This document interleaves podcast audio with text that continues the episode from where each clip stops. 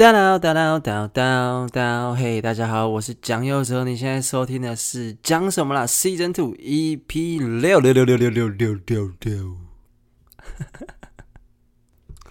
大家知道，在台湾的外国人都是渣男啊，都是渣男。为什么？因为他们只要做爱完都会扬长而去啊。我最近真的是好爱谐音笑话，而且都是这种很烂的这种谐音双关。好，哦，谢天谢地，我今天精神算是比较好了。想说闲着也是闲着，就来记录一下我最近的事情。那没有错，会说自己状况比较好的原因，就是因为我确诊了。叭叭叭叭，晴天霹雳，帮我加个打雷的声音，啪啪。对啊，就是我确诊了。那今天应该是我隔离的第四天，还第五天吧？其实。反正就是看是从快筛当天开始算，还是快筛完确定两条线的隔天开始算。反正就是四或五啦，我不知道，随便。反正我我看完，我理论上是要隔离到下周四。那今天是礼拜天这样子。Anyway，反正我确诊啦。那我也不知道我确诊的那个病毒是什么样子的病毒。那我。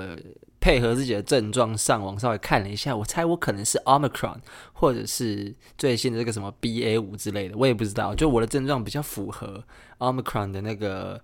症状描述。那我觉得我运气还蛮好的，我的症状激烈，但是持续的不长。就是我其实是在呃确定两条线的前一天就开始有些微很隐约的一点。那种喉咙微微不舒服的那种感觉，那其实我又不知道，就是到底是不是嘛，所以我就赶紧做了快筛。那我快筛了两次，都是就是隔了好几个小时又筛第二次，那前后筛了两次都是阴性。那我想说，那就先不要吓自己。结果没想到呢，在呃我喉咙不舒服的呃那一天的晚上吃晚餐的时候，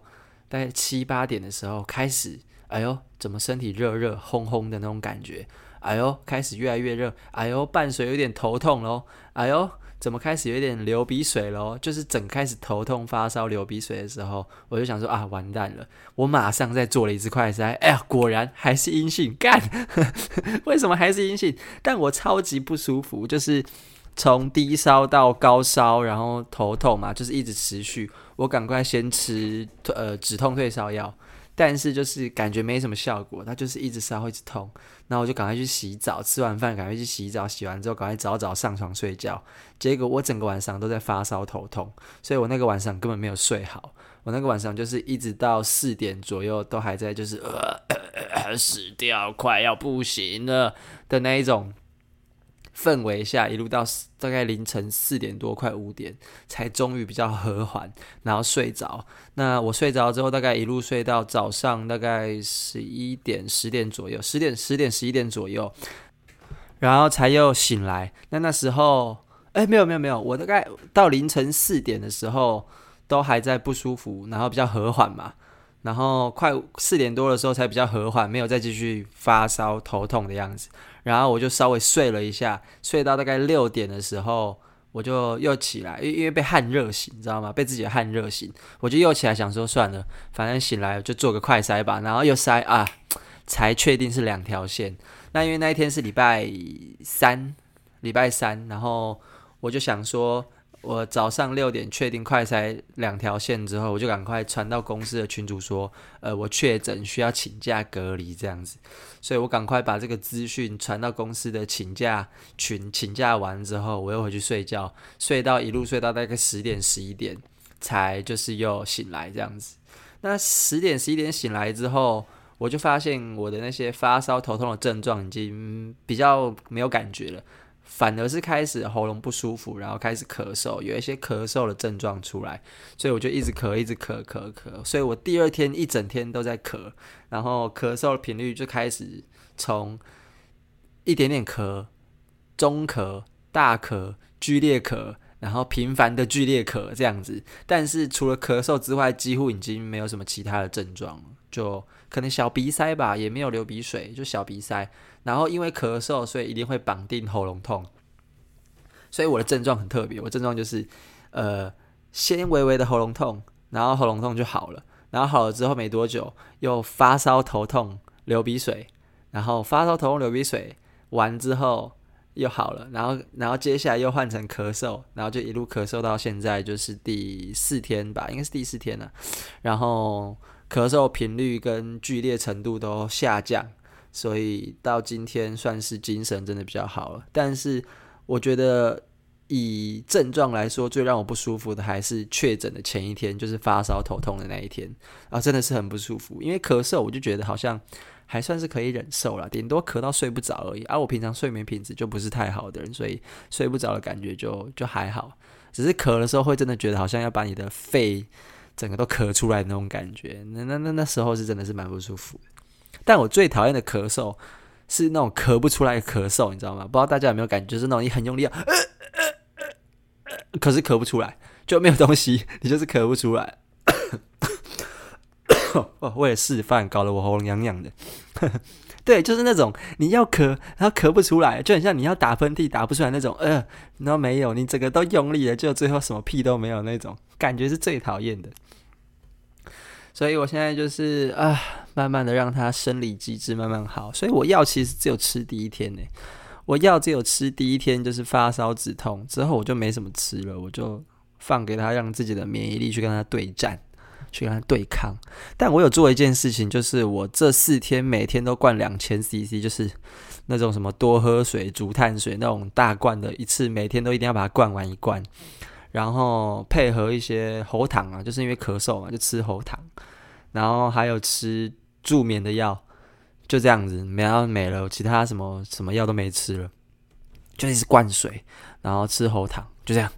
然后我还会做那个伸展，就是我上网有查说有没有什么方法可以减少后遗症的产生，然后之后就有一个就是你要深呼吸。尽量做一些伸展，把你的肺打开，这样子康复后肺就比较不容易有一些积伤，你知道吗？就是一些累积的一些伤害。然后你把你的肺都扩胸之后打开，它会比较恢复的比较好，比较完整。所以我就会每天很像老人这样子，在我的房间这样来回，然后打开手缩起来，打开手，你知道，就很像你知道一个呼吸的状态，把我的肺这样扩开来，打开来这样子。那运气很好的是，就是呃，我在台北隔离，虽然我只有一个人住，但是我有很多好朋友可以就是帮我运送一些物资，所以虽然我是一个人，但是并没有非常绑手绑脚。对，那我就现在隔离到现在四天了嘛，真的是哦，深刻的体会到，就是我真的不是一个可以被关在房子里面的人，就是啊、你还很想出去，而且你知道，我本来这礼拜是要回高雄的。我本来这礼拜是预计好要回高雄，然后之后陪陪家人啊，因为很久也没回去了嘛。然后我前面的演出刚好都告一段落，我八月所有的演出都告一段落了。哦，其实我本来确诊前哦，就是因为我是礼拜三确诊的，但我礼拜四、礼拜五都预计还有两天的演出要去演，所以我本来想说四五两天演完，然后之后下高雄，然后就去放假，好好的把八月整个收掉这样子，就没想到，哎呀。给我来了一个确诊，打断了我所有的那些，就是对啊，反正我礼拜四跟礼拜五就临时赶快跟人家说，哦，不好意思，我确诊了，可能要换脚一下，所以就造成人家的不方便，我也是蛮抱歉的，对。然后就反正就换脚嘛，然后就还好有人可以临时顶替我的位置去表演，然后对，然后有一个另外一个礼拜五的演出就得要取消这样子，因为就确诊要隔离起来，唉。本来想说这礼拜要回高雄看看我的老爸老妈的，就没想到确诊了，确诊，然后就被关起来，关到现在礼拜天，真的是吼受不了。这几天已经不知道给 Uber 多少的运费了。哦，对，那我这几天吃的格外的健康，什么鱼汤啊、姜啊、什么菜啊，狂吃，想说尽量给自己多一点的养分跟一些维他命，就是一些营养，可以让我的身体好的。抱歉。跑得快一点这样子，但我觉得比起其他人，我的症状应该算是比较轻微了，就是可以忍受，然后可以就是好好的，不会觉得好像晕晕沉沉的那种，昏昏沉沉一整天的那种感觉的，谢天谢地，谢天谢地。我想这跟打三剂应该有关系。我的三剂是打三，我三剂都打 BNT，那不知道其他人是怎么样。那我有听到说前两剂打不同，然后第三剂啊，前两剂打一样，第三剂打不同的人，可能他们得了症状都还是偏严重。那我不知道是不是因为跟得了的病毒不同种有没有关系，我不知道，所以大家就是。能不得还是尽量不要得。然后我我我表姐最衰，我认识的人里面最衰的是我表姐。我表姐到那个之前哦，六七月的时候都还要好好的保保险，你知道吗？然后也都没有得。结果没想到她最近确诊之后，发现她的保险过期了，什么都拿不到，就是啊，真的很衰，真的是很衰。但我我除了觉得自己症状很轻微这件事情很庆幸之外，我还庆幸的是，还好我隔离完，假设顺利的话，是不会影响到。中秋连假，至少我中秋连假还可以好好过去放，好好好好回家，回高雄放假，见见家人。这件事情就是哦还好。如果今天是中秋连假要隔离，我真的是会，真的是死了算了，真的是死了算了。哦天呐，光是讲我确诊就花了十分钟诶，怎么会这样？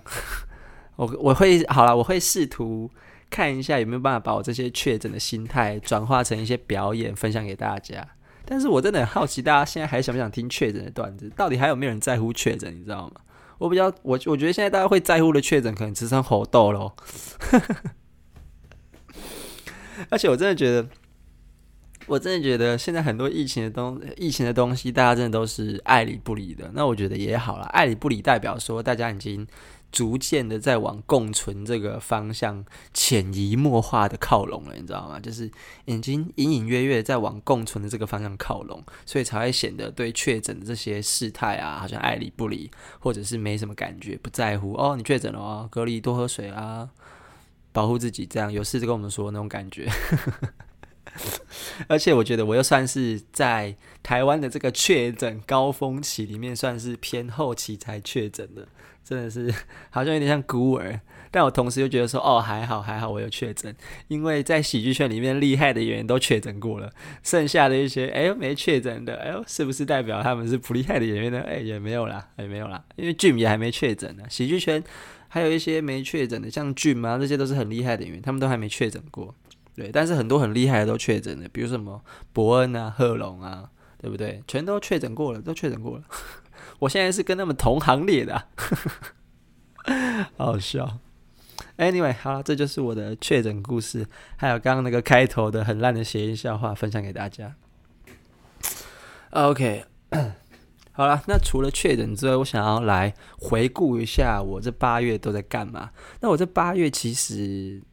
呃，简单一个字总结的话，就是累。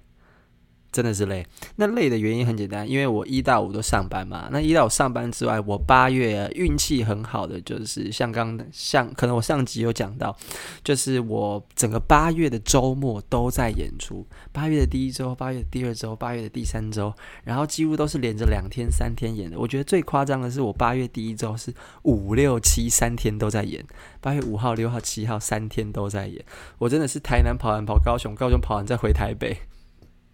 真的跑来跑去，然后你知道，就是一直演，一直演，一直演。然后演完之后回来，回来呃台北之后，马上隔周又演，就是又在西门红楼又演一波大的这样。就是你知道，跑来跑去，一直演，一直演，那真的是真的是很累，但是累得很爽，因为你就会发现你在那个喜剧路上一直有突破嘛，对吧？那我想要分享的最重要的一件事情就是小欧专场。那小欧专场其实也占了我这八月大部分的演出，百分之七十是因为小欧的演的专场的演出，因为我们就是巡回全台嘛，台南、高雄啊、台中、台北啊这样子。那我们就是巡回全台嘛。那我想要特别讲一下八月十九、二十这两天在西门红楼的演出。那这两天在西门红楼的演出呢，其实就是小欧巡回的台北最终场，也是全台规模最大的两场，就是大概都是两百五十人左右的演出规模，观众啊，观众大概是这个规模。那我依然是帮小欧开场嘛。那我们在十九、二十这两天，呃，好抱歉。有个讯息跑进来，Anyway，反正就是我们在十九、二十这两天之前已经演了大概四场了，已经演了四场了。那这四场其实，呃，我觉得有一个很欣慰的地方，就是作为一个暖场演员，最大的好处就是你可以近距离的观察这个很厉害、即将表演专场一个小时的前辈是怎么把他的段子一步一步哦，从每一场演出中，从第一场演出开始，一步一步的打磨，然后删减、排移，然后。不是排一排一挺小怪，就是移动，然后就是调整，怎么除错，怎么 debug 一堆，所有怎么调整跟舞台的配合，舞台要走到哪里，这时候一举手一投足要做什么，然后这时候讲完要停多久，等观众的回复，等观众的回应，然后观众的回应多久会退掉，这些很细节、很细节的这种，我没有办法一时的用言语一一说清楚，但是当下你在看的时候，可以直接、很直接的感受到。的那些细节，你真的是作为一个开场演员可以获得最大的东西，除了钱之外，除了除了薪你的你的薪水之外，你真的获得最大的东西。对于一个开场演员来说，尤其又是新人的话，这个是我奉奉劝各位呃喜剧圈的新人演员，未来如果有机会帮任何大咖开场的话，这个是你们要很就是很放很真的是。仔细去感受，很用心去呃学习这些大咖是怎么，就是呃编排自己这一个小时，然后之后编排完之后，在每一次一次的演出的时候，逐渐的 debug，然后以臻完美，你知道吗？就是一路演到第五场、第六场，就是十九、二十号在红楼的这两场的时候，你真的可以看到小欧他的段子整个表演规划哦，真的就是已经很成熟了。然后这个成熟是那种你拿去哪个场地都绝对会百分之百中的那一种。然后这时候，这个演员在这个状态下就可以随心所欲，真的就是进入了篮球所谓的 zone，你知道吗？就是进入了一个一个他自己独有的空间，一个状态里面，然后随心所欲的操作这整个空间，操作这整个观众。那我想要提两点地方，就是一点就是以文字内容来取向来说好了。其实小欧在第一场我们的台中场的时候，小欧自己本人对他的本的收尾并不是很满意。那这个不满意其实是这个不满意，其实就是呃，他觉得他应该要收的更好。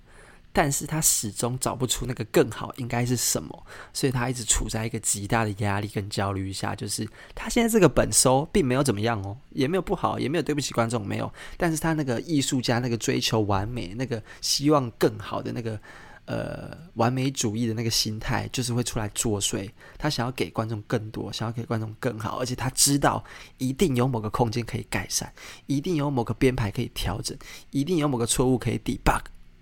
好让他这个收尾更加的完美，但是在台中那一场的时候，呃，我们在台中演了两场，就是下午跟晚上各一场。他在下午第一场的时候演完就发现有这个问题，然后第二场试图改变，他一直在做调整，但他始终不满意。然后台中完了之后，我们就下台南、高雄各一场嘛。然后到台南的时候，他感觉已经找到了某一个方向，但是在台南场的时候，可能我不知道台南可能本身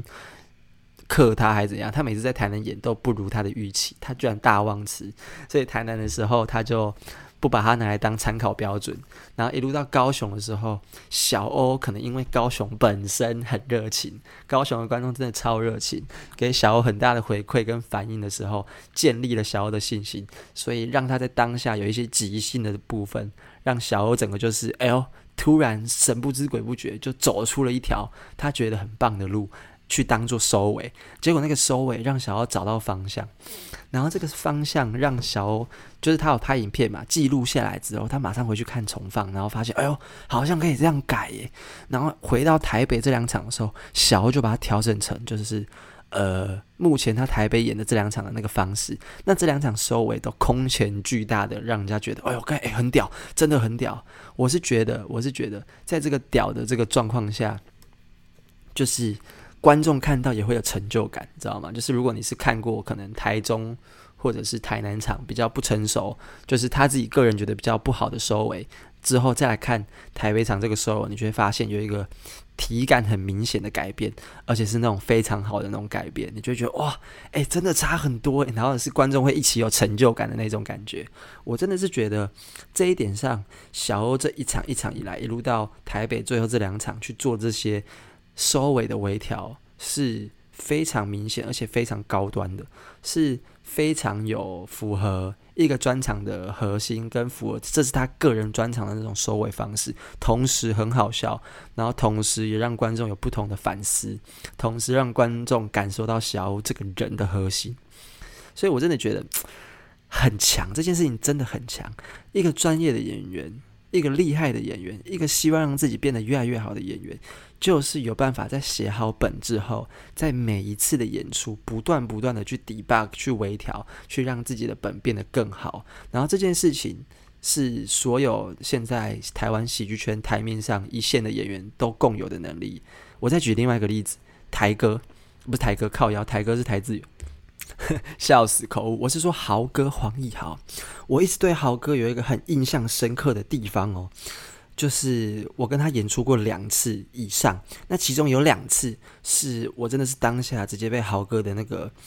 呃演员的的后后深厚的功力直接给征服，你知道吗？就有一次我跟他一起演《焦点之夜》二三的《焦点之夜》的时候，那一次我是第好像二啊，我那一次我是在他之前上台。然后那次的演出段子是哦，刚好是我讲早餐店阿姨的段子，我个人非常喜欢那个段子。然后现场的反应也非常精彩。那天晚上我们要演两场，我们要演两场。然后大家有兴趣的话，可以去我的 YouTube 找，就是。标题叫做“呃，蜘蛛人大战早餐店阿姨”的那一支影片，就是我当时跟台哥在同一场演出，我所表演的内容。那大家可以自己去看一下观众的反应，真的是很不错。然后当下也是很有自信，你知道，就是整个碰轰，你知道。好，Anyway，这不是重点，重点就是我演完的当下，台哥其实在后台还在很担心他的本并没有非常的完整，你知道，没有非常完整。然后他甚至有点心虚，说：“还是杰克下一场你压轴好了，你这么精彩，这么。” Q，我还是帮你暖啊，你压轴好，然后大家就那边打哈哈讲干话这样子，然后台哥就上台演了嘛。那确实第一场演完之后，呃，观众的反应还是有，因为毕竟台哥的硬实力就是摆在那边嘛。但是台哥自己呃不是台干，我一直讲台哥干，豪哥黄义豪是豪哥好吗？台资源我根本不跟他不熟，豪哥黄义豪，反正就是豪哥自己演完之后也发现，虽然他有办法取得一些基本效果，透过他自己本身演员的底子跟硬实力，但是在本上他就是不如他的预期，所以他就直接演完哦，当下马上花半个小时哦，因为我们只有一个小时的时间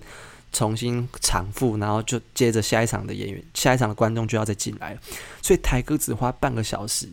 看我又讲台哥豪哥。操你妈的豪哥，反正就是豪哥，就只花大概半小时到四十分钟左右的时间，在后台马上哦，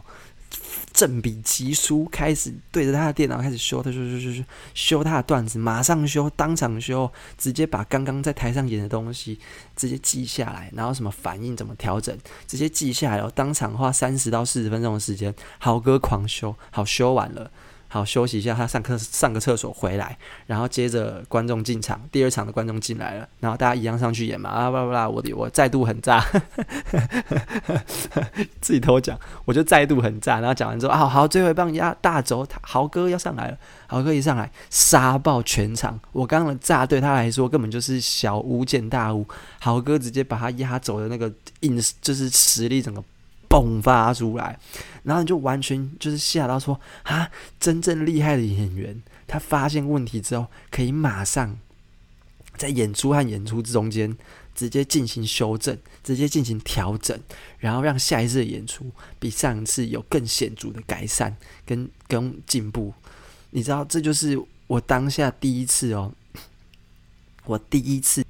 被豪哥就是能够这样及时反应去。呃，调整自己段子的这个能力，给惊惊，这是给征服我，真的是惊讶到说，哇，真正厉害的演员就应该要像豪哥这样，能够迅速的 debug，能够迅速的调整自己的演出内容、段子、表演、拍所有 whatever，任何可以让他的观众更喜欢他演出的方式，或者是点，他只要能够做到改善调整，那真的就是一个实力的展现，你知道吗？所以不止豪哥啊，或者是小欧啊，我看到很多。然后再再举第二个例子，第二个例子就是不吉夜龙 K 事件那年的不吉夜。龙 K 事件那年的不吉夜，其实同时也是呃瓜吉久违，就是我老板瓜吉久违的参加那个呃不吉夜这个主题的现场演出。那那时候大家应该都知道，瓜吉自己可能也在呃直播上讲过，那时候他们演脸演啊演脸靠要连演好几天，大概超过三天吧，连演至少超过三天四天吧，一路演到周末。他们假设演了七场，本就改了七场，因为他们一直不断的在从观众的回馈里面调整、调整、调整，发现哦，这一次的观众全部都是来看血流成河的，所以他们第一场本来准备的都是纯不羁的内容哦，马上为了观众迎合观众口味，把它一定比例的调整成跟龙 K 事件有关，同时又不影响自己整个演出内容的架构跟编排的的。表演，然后之后去让所有的观众享受当晚的演出。你看，当时候的演出有谁？有 Jim，有壮壮，有欧爷，有贺龙，有呱吉，大家不断的、哦，不断的哦。在演出的每一次、每一次、每一场跟一场中间，重新调整，看观众的回馈，因为演出完都会有那个问卷调查嘛，不断看问卷调查，然后做调整、做回馈、做调整，debug，重新编排、加写什么什么之类的，随便一路调整到，就是他们最后那两场可以让观众全场炸，就是直接炸掉，直接把屋顶掀翻的那种程度。你看这些一流的演员，全部都有这个能力，可以做到。就是调整这件事情，所以我真的觉得小欧这一次，他这一次的全台巡回，个人专场全台巡回，一路走到第呃五场、第六场，也就是台北红楼的最后这两场，他真的是让我觉得说，小欧自此之后晋升台湾喜剧圈最顶流的那其中一人之一。我是真心认为他已经具备这样子的能力。那再来。他的风格会有多少观众喜欢？那那就是大家的主观认知了。但是就实力面上来说，我觉得小欧至少您具备具备了这些一流演员都一起具备的这个应变的能力。真的，那这就是这个应变的能力，就是在我心中区分了你是不是厉害的演员的一个其中一个很经典的要素。对，所以哦，这样讲了也是快半小时，所以今天就是两个结论啊，对喜剧圈的一些。我觉得我讲了三年，应该也算是有这个一点点的资历，可以给一些比我还要之前的一些新人。假设你有听我今天这集，那我给你的结论就是：如果你有机会去接别人的开场，或者是接暖场。那这是一个很重要的课题，而且是一个很珍贵的资源，你千万要好好把握。把握的不只是学会怎么帮人家开场，怎么一开始就打开观众，这当然是一个对你来说很重要的能力，但同时也是给你一个很重要的机会去学习怎么看懂比你厉害的人的演出是哪里比你厉害。我觉得这点真的是很珍贵，但是并不是很多新人有意识到的一个点。这是第一点，然后第二点。就是如果你想要成为一个很厉害的演员，你想要跻身那厉害的演员的行列之一的话，那你就要开始反思自己，在一场和一场演出中间，假设你们表演的是同一个本，你有没有办法非常快速的应变，非常快速的去做调整，好让你的观众在看到你下一次演出的时候，可以更喜欢你当下的那个本。这个所谓的应变能力，就是能够。去检验你是不是能力又更上一层楼的一个很重要的要素，好吧？那这就是今天两个重点啦。那这集算是我觉得稍微的有一点知识点，也稍微的有一些呃硬核的干货在啊，啊，硬核的干货在啊。好了，那这就是呃讲什么啦？Season Two EP 六，好不好？我们下次见，拜拜。哒哒哒哒哒哒哒。